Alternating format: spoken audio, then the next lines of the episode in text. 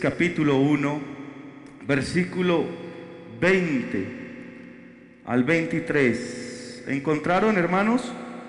Dice así la palabra del Señor, y por medio de él reconciliar consigo todas las cosas, así las que están en la tierra como las que están en los cielos, haciendo la paz mediante la sangre de su cruz. Y a vosotros también que eras, erais en otro tiempo extraños y enemigos en vuestra mente, haciendo malas obras, ahora os ha reconciliado.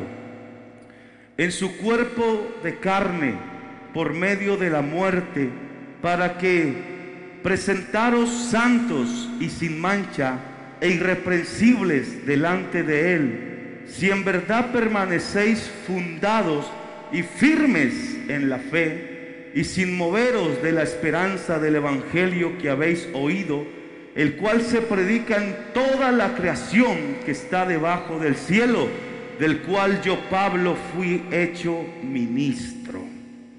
Hermanos, vamos a hablar de una doctrina que es el ministerio de la reconciliación. Sabe que el Señor nos reconcilió con Él. Estábamos destituidos, no había nada que hacer para el ser humano, pero Él le plació en su misericordia reconciliarnos. Por eso en la iglesia de Colosas había enseñanzas que atacaban la verdad del Evangelio ellos, algunos, comenzaron a decir, Cristo no es Dios y que se necesitaba más revelación para la salvación. O sea que Colosas no se creía completamente salva, sino que necesitamos que Dios revele más cosas para ser salvos. Estaban ellos atados, pero gracias a Dios porque Pablo inspirado por el Espíritu Santo, Él nos da a entender que la palabra del Señor eh, eh, eh, está diciendo que Cristo, ahí en Colosenses 1.19, para aquellos que decían que Cristo no era Dios, entonces Pablo dice, por cuanto agradó al Padre que en Él habitase toda la plenitud. Porque hermanos, Jesucristo es Dios manifestado en carne. Esa es una gran verdad para nosotros en este tiempo. De hecho, Cristo enseñó lo que Pablo estaba afirmando. Yo soy el camino, yo soy la verdad y nadie viene al Padre ¿Por qué nadie viene? Porque en Él habita toda la plenitud de la divinidad. Porque Él dijo, yo y el Padre somos uno. Por eso los colosenses pensaban que Cristo no era Dios. Pero gracias a Dios porque hoy podemos testificar que este Evangelio que hemos oído, que estamos predicando, es el Evangelio del único Dios verdadero. Porque esta iglesia no necesita otro Dios, porque no lo hay. Solamente hay uno. Y su nombre es sobre todo nombre. Por eso en esta noche, hermanos, ese ministerio de la reconciliación tiene eficacia porque hay un nombre que fue invocado. ¿Y cuál es ese nombre? Jesucristo, que quiere decir el Señor salva. ¿Y por qué nos reconcilió? Porque estábamos perdidos en este mundo, pero Él en su infinita misericordia nos vino a ofrecer la reconciliación. Nosotros le ofendimos, nosotros le fallamos, nosotros le dimos la espalda. Lo lógico es que nosotros buscamos el perdón y la reconciliación. Pero Dios es tan bueno y tan grande en misericordia que Él mismo vino a buscar y a salvar lo que se había perdido. Y por eso esta noche aquí hay un grupo agradecido porque nos hemos reconciliado con Él. Un aplauso al Señor en esta hora. ¿Saben? Yo quiero, antes de entrar a este tema, eh, yo quiero que, que analicemos una historia porque Pablo, Pablo es tremendo. Pablo no hace acepción y dice, y a vosotros también, que eras en otro tiempo extraños y enemigos en vuestra mente, haciendo malas obras, ahora os ha reconciliado. Aquí no está exceptuando a nadie, todos todos aquí hemos sido reconciliados, pero los que hemos recibido a Jesucristo como el único y suficiente Salvador de nuestras vidas. Pero hay algo que me llama la atención y es de que Pablo dice y nos dio a nosotros el ministerio de la reconciliación. Se lo dio a usted que ha sido reconciliado. Por eso Pablo tuvo que ir por todo el mundo predicando este evangelio, porque él quedó esclavo, siervo de esa reconciliación. ¿Por qué? Porque vivió tan agradecido que el Señor le dijo, ahora que te reconcilié, hay otros que necesitan ser reconciliados. Así que Pablo, vaya y predique el ministerio de la reconciliación y ese ministerio no ha parado hasta este siglo.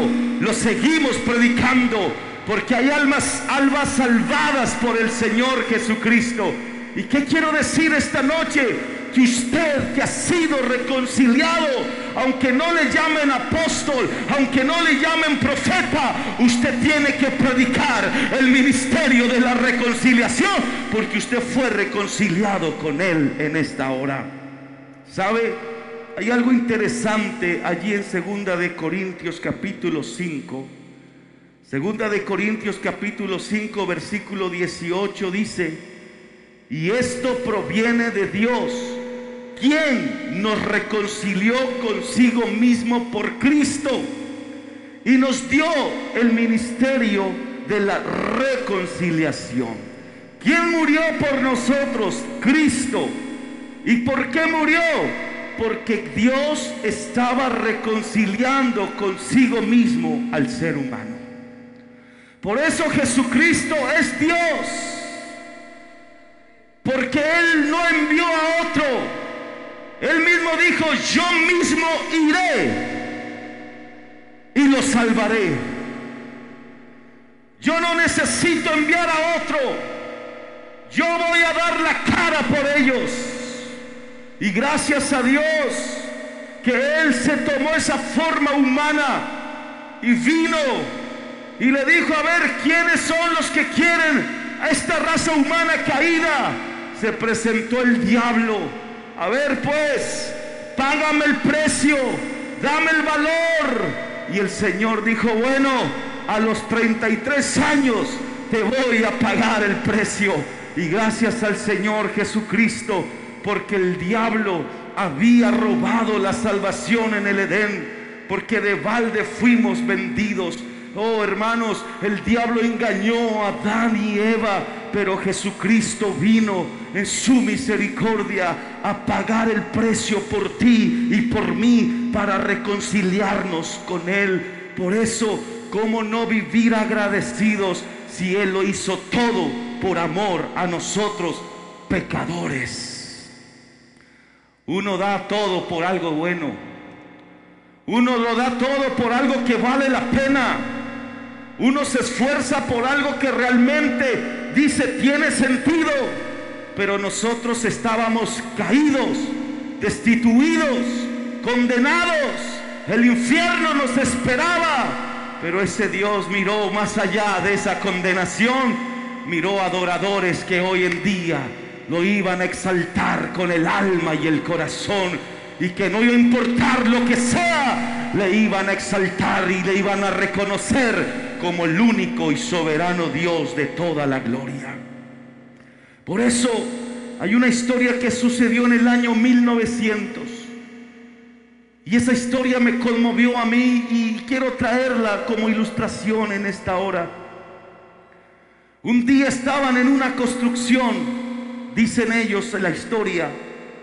Y el ingeniero estaba caminando como en el, en el cuarto andar, en el cuarto andar, y de repente se tropezó y comenzó a caer.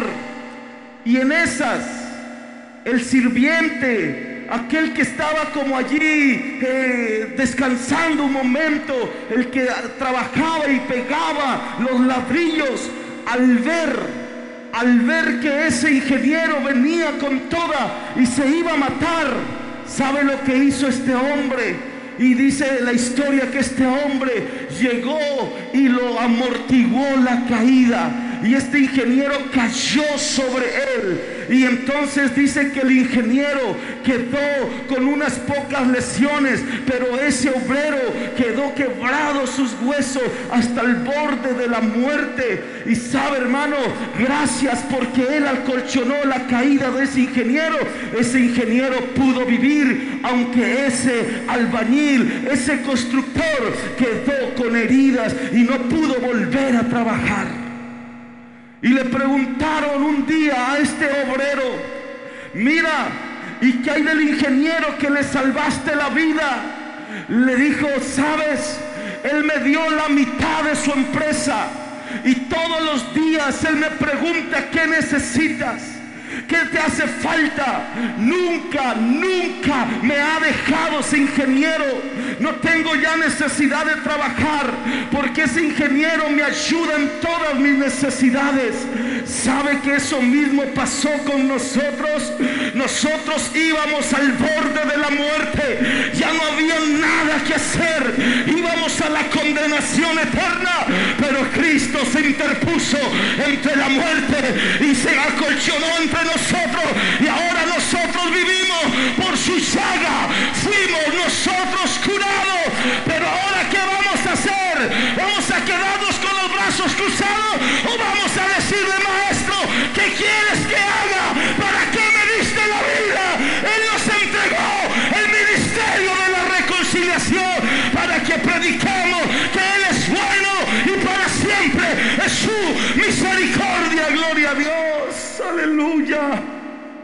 Por eso el mensaje de la reconciliación significa que toda la creación tiene un problema grave. Todos, todos están graves porque todos estamos destituidos de la gloria de Dios. Por eso el hombre se esconde de Dios. Inmediatamente después de que Adán pecó, vemos su nueva relación con Dios. Dios vino a buscar en el jardín y en lugar de mostrarse a Adán, se escondió, dice su palabra.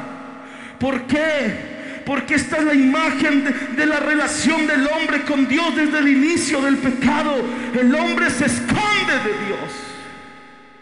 Por eso dicen, yo no creo en Dios. Porque quiero seguir en mi pecado. Quiero seguir en mi concupiscencia. Y lo más fácil es, yo no creo en esas cosas. Porque el hombre está buscando un Dios a su imagen. Pero hay un Dios que está buscando la imagen del hombre que perdió en el Edén. Por eso cuando estamos en Cristo recuperamos esa imagen. Y ahora sí estamos reconciliados con Él. Y ahora que estamos reconciliados con Él, lo podemos alabar, lo podemos glorificar. Y lo más bonito, lo podemos sentir moviéndose en lo más profundo de nuestro ser. Aleluya. Todos nosotros nos descarriamos como ovejas. No, dice la palabra del Señor allí en Romanos 3:11. Dice la palabra del Señor. No hay quien entienda, no hay quien busque a Dios. ¿Será que en estos 10 días de ayuno un pentecostal reconciliado no va a sacar un tiempo para Dios. Porque si el Señor nos reconcilió, ¿cómo no voy a buscarlo? ¿Cómo no voy a interesarme por decir, Señor, usted amortiguó mi caída, iba directo a las garras del diablo, pero usted se interpuso? ¿Cómo no voy a sacar un día para estar en sus atrios? Dijo un hombre sabio, prefiero estar un día en tus atrios que mil fuera de ellos. Oh, hermano, yo sé que usted tiene que trabajar, pero el Señor es más importante en estos diez días. Dice, hermanos, mire cómo está la condición del hombre, Romanos 1. Pues habiendo conocido a Dios, le glorificaron como a Dios, no le glorificaron como a Dios ni le dieron gracias. ¿Será que usted no es agradecido, hermano? ¿Será que somos ingratos? ¿Será que lo único que nos satisface es más plata, más comodidades? No. El fin de todo el discurso es este, dijo el hombre más sabio. Teme a Dios y guarda sus mandamientos, porque esto es el todo del hombre. ¿De qué le vale ganar al hombre el mundo? ¿Sabe que, ahorita tengo rabia de las noticias? Ayer se murió Maradona. Y, el noticiero fue solo Maradona. Y, y, todo muerto es bueno, porque ningún muerto es malo. Ahí sí, San Maradona, que Maradona, aquello, que lo otro, que X, Y, Z. Y lo conmemoraron, porque les trajo alegría por un gol y por un gol mentiroso de mano que hizo. Y se la valieron. Porque el mundo es un, el mundo está influenciado por el mal, por el pecado, por eso apoya la mentira. Pero con Cristo ¿qué hacen? Lo niegan, lo maldicen, a blasfeman de Él. A diario vituperan de su nombre, de su iglesia. Que hablan de Cristo. Quieren rebajarlo. No, pero esos hombres adictos a las drogas, fornicaciones, adulterio, borrachos, a eso sí aplausos, a eso sí conmemoraciones. Pero lo que Cristo hizo en el Calvario, eso tapémoslo, eso que nadie lo sepa, que digan que es. Dice, murió un hombre y comienza la leyenda. dijeron allí de, este, de este Maradona. Murió un ídolo y comienza la leyenda. ¿Cuántos de ustedes les haber dado pena que murió. ¿Cuántos de ustedes, ay, murió, pobrecito? Hermano, y a veces nosotros no nos damos cuenta de verdad que hay uno que pagó un precio muy grande para que usted y yo hoy pudiéramos gozar y poder gritar que somos libres del pecado, que ahora no el, el pecado nos enseñorea de nosotros porque Cristo lo venció en el Calvario y que hoy yo puedo decir, soy libre, soy libre.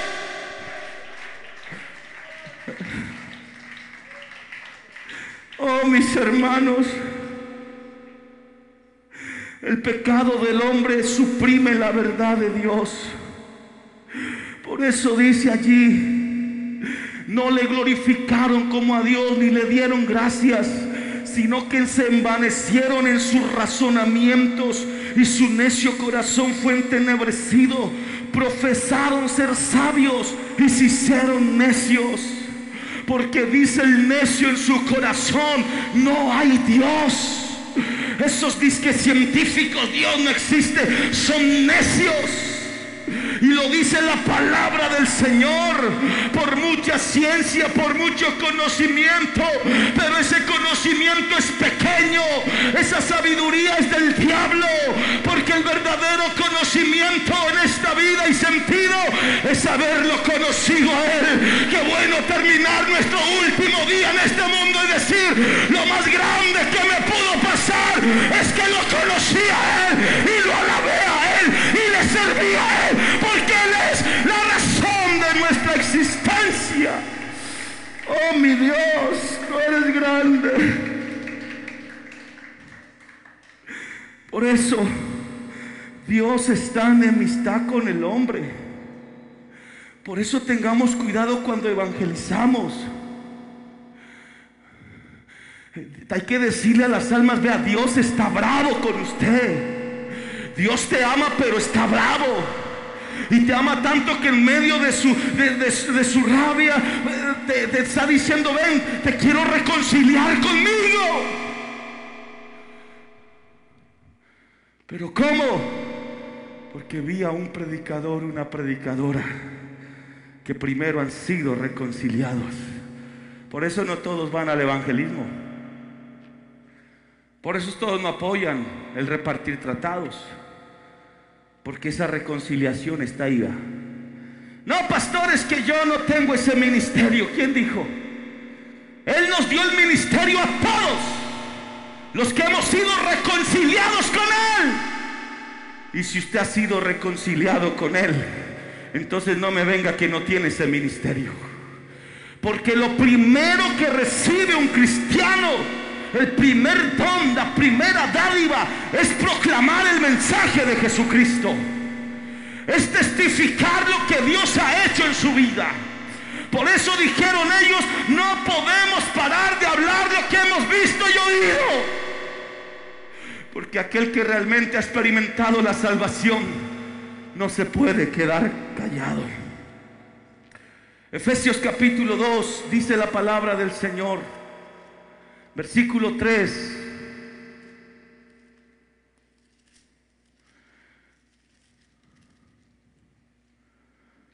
entre los cuales también todos nosotros vivimos en otro tiempo, en los deseos de nuestra carne, haciendo que la voluntad de la carne y de los pensamientos, y éramos por naturaleza hijos de ira, lo mismo que lo demás.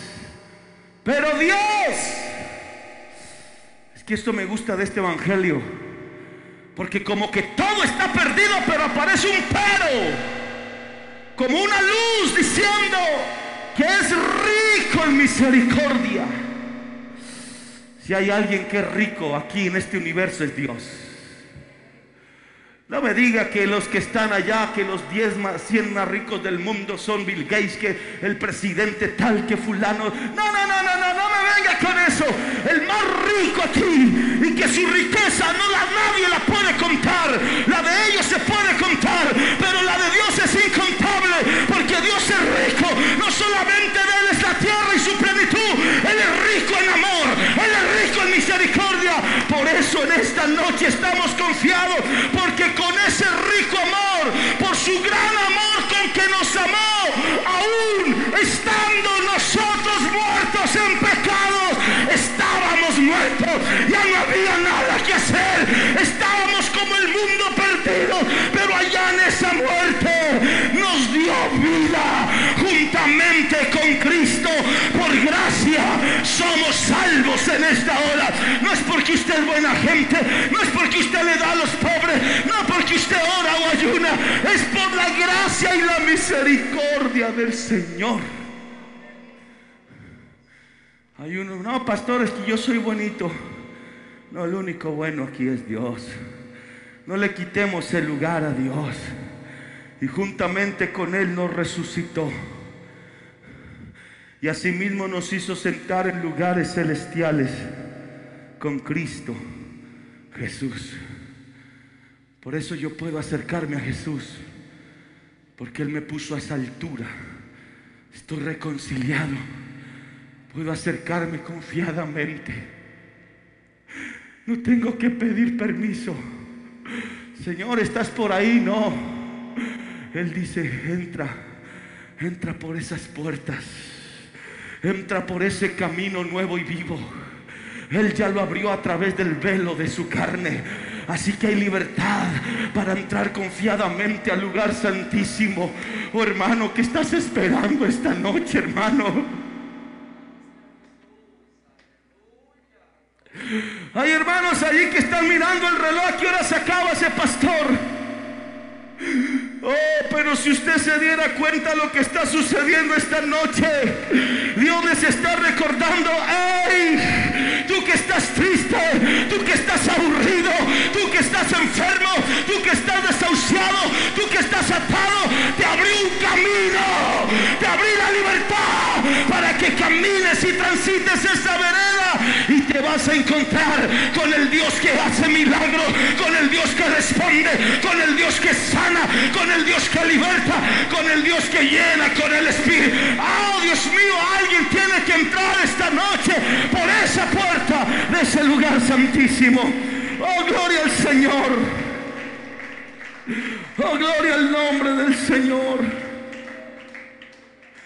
Por eso, hermanos, hay un tremendo aquí y ya les quiero, esta es una doctrina muy larga, pero quiero llegar aquí a esta parte. El mensaje de la reconciliación es que toda la creación tiene un problema grave, todos. Todas las personas han pecado y están destituidas de la gloria de Dios. Y debido a esa creación están lejos de donde Dios desea que estén. El mensaje de reconciliación no es sinónimo de salvación universal. No, no, no. No es que Él ya murió por todos, sí, pero Él dijo, vengan a mí los que quieren recibir esta salvación. Esto no es que en Semana Santa ya yo voy y me doy unos cuantos latigazos y subo la cruz allá en de rodillas y ya y acepté. No, no, no, no, no. Perdió su tiempo. Porque para reconciliarnos con Él, Él dice otra vez, digo, reconciliaos. Como diciéndole, hey es Dios el que te está buscando para decir, te amo. Y quiero que estemos bien. Ya no quiero que vivamos lejos. Ya no quiero que esa cima de separación interfiera entre tú y yo. Por eso te envío un puente. Te envío un predicador.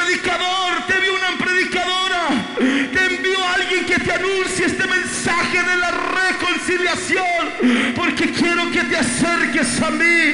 Y si tú te acercas a mí, yo me voy a acercar a ti, dice el Señor. Por eso usted dio el primer paso y el resto lo hizo Él. Usted entró por esa puerta y el Señor le abrió el cielo. Y hoy somos salvos por su gracia y por su misericordia. El mensaje de la reconciliación es que Cristo es el reconciliador. Por ahí enviaron en el WhatsApp de los amigos que la Virgen, no amiga, no envíe eso. La Virgen no reconcilió a nadie. El único que nos reconcilió, porque hay un solo mediador entre Dios y los hombres, se llama Jesucristo de Nazaret. Por eso Él dijo, yo soy, yo soy, vengan a mí y van a recibir la salvación y la vida eterna. Por eso el mensaje de la reconciliación es que la salvación viene por la fe. Por la fe estamos aquí en esta noche. Porque lo primero que nos dio el Señor fue fe. O mejor dicho, teníamos fe, pero no sabíamos en qué creer. Pero cuando Jesucristo nos mostró su palabra, canalizamos esa fe. Porque hay, gente que le tiene fe a los muertos. Hay gente que le tiene fe a los muertos, los católicos. Ellos van y encienden una vela ya, hasta ni se quedan, así ni sé cuándo. Tienen fe a los muertos. Pero el muerto, muerto está. No pasa nada con ellos. Están allá en cenizas y polvo. Oh, pero cuando levantamos las manos al único que la muerte no lo pudo detener.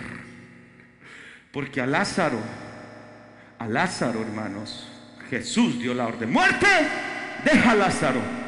Y la muerte obedeció. Pero a Jesús, cuando viene caminando por esa puerta, la muerte tuvo que hacerse a un lado. Jesús ni siquiera le, le dijo nada porque la muerte sabía que ese que venía ahí al tercer día es la fuente de vida eterna. Y ante esa fuente no hay nada que hacer. La muerte tiene que hacerse a un lado y por eso atravesó esa roca y allá se les apareció a los discípulos y les dijo, vayan, espérenme en Jerusalén hasta que sean revestidos con el poder del Espíritu Santo. Muchos no quieren creer lo que pasó, pero gracias a Dios que todavía hay una iglesia que lo seguimos predicando, porque no solamente es una teoría, no solamente está escrito en un papel, no solamente es un contenido teológico, es una realidad. Nosotros cuando cantamos y alabamos, aquí no nos dejamos mover por emociones, no es que nos estén lavando el cerebro, es que de verdad hay un ser extraordinario que se mueve en medio de la alabanza de su pueblo. ¿Quién es? ¿Quién es? El que le dijo, no está aquí, ha resucitado. ¿Y dónde está? ¿Sabes dónde está? Se va a manifestar en esas iglesias donde lo invoquen con toda el alma y todo el corazón. Por eso en esta noche, hermanos, yo no sé usted qué va a hacer, porque usted es responsable de este ministerio de la reconciliación. Así que comencemos a evangelizar, porque hermanos, su venida está cerca y hay gente que quiere que el Señor se reconcilie con él para que usted y yo quedemos a salvo. Porque Él dice, te puse esa persona y la sangre de esa persona voy a demandar de ti. ¿Sabe? Hay algo que me marcó en Guinea. Yo estaba evangelizando a un señor que se llamaba Alex. Alex. Él era un borracho, pero borracho, pobrecito. Tomaba todo el día. Y como allá no tienen plata, se emborrachaba con algo que le llaman cayú. Cayú. Eh, era un alcohol casero que ellos hacían. Pero él iba al culto y en un culto él se sintió libre. Y verdad, yo comencé a visitarlo y, y él era carpintero. Y él comenzó a trabajar la madera. Y en esas, yo vine a Colombia. Me vine tres meses. Y ya me, eh, estaba en el ayuno de Medellín y un pastor estaba orando ahí por mí cuando comenzaron a orar porque ya eh, por África, por, por los misioneros y yo me arrodillé. Y un pastor por el Espíritu habló en lenguas. Y él me decía, yo le interpreté y me decía, Alex te necesita, Alex te necesita, Alex te necesita. Y yo quedé atónito. Y cuando yo se acabó, le dije, pastor, ¿usted qué fue lo que me dijo? No, hermano, yo estaba hablando en lenguas. O sea, Dios me dio interpretación de lenguas en ese momento. Y yo le entendía, Alex, te necesito. Y él me dijo, lo único que me dijo, hermano Ricardo, eso que yo hablé era para usted. Eso es lo único que sé, que Dios me mostró y me dijo que esto que yo le estaba hablando en lenguas era para usted y regresé a Guinea. Y lo primero que hice fue buscar a Alex. Y me fui, Alex, vengo por ti, Dios te está llamando a la salvación. Y Alex había vuelto, estaba borracho. Pero yo volví a orar, lo invité a los ayunos. Pero Alex volvió a recaer. Y un día me hice tres días de ayuno solo por Alex. Y hermanos, terminé el tercer día y dije, ahora me voy es con toda a orar por él y yo sé que va a ser libre. Y esa noche que yo terminé, al otro día amaneció la noticia, mira, Alex murió. ¿Cómo así? Si yo iba a ir a orar por él la primera hora. No, anoche. Él iba a venir donde ti esa noche, algo lo llamaba hacia ti. Y entonces vino un carro de la nada y lo atropelló y lo mató. Oh hermano,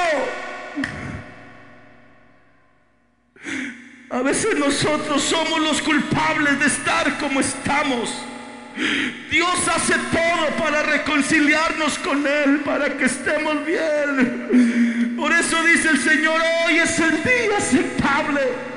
Hoy es el día de salvación. Hoy puede ser la oportunidad que Dios te está brindando. Porque el día de mañana el diablo te quiere matar para que tú no te reconcilies con él. Pero yo siento que en esta noche hay un amigo que ha venido a este lugar porque el Señor lo quiere reconciliar. Y hoy se va a reconciliar con Dios Hay un hermano por allí que está caminando un poquito allá, un poquito acá.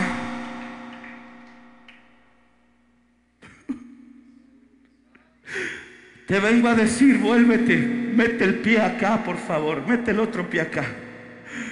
Porque siento, hermanos, siento por el Espíritu que en estos 10 días de ayuno algo va a suceder.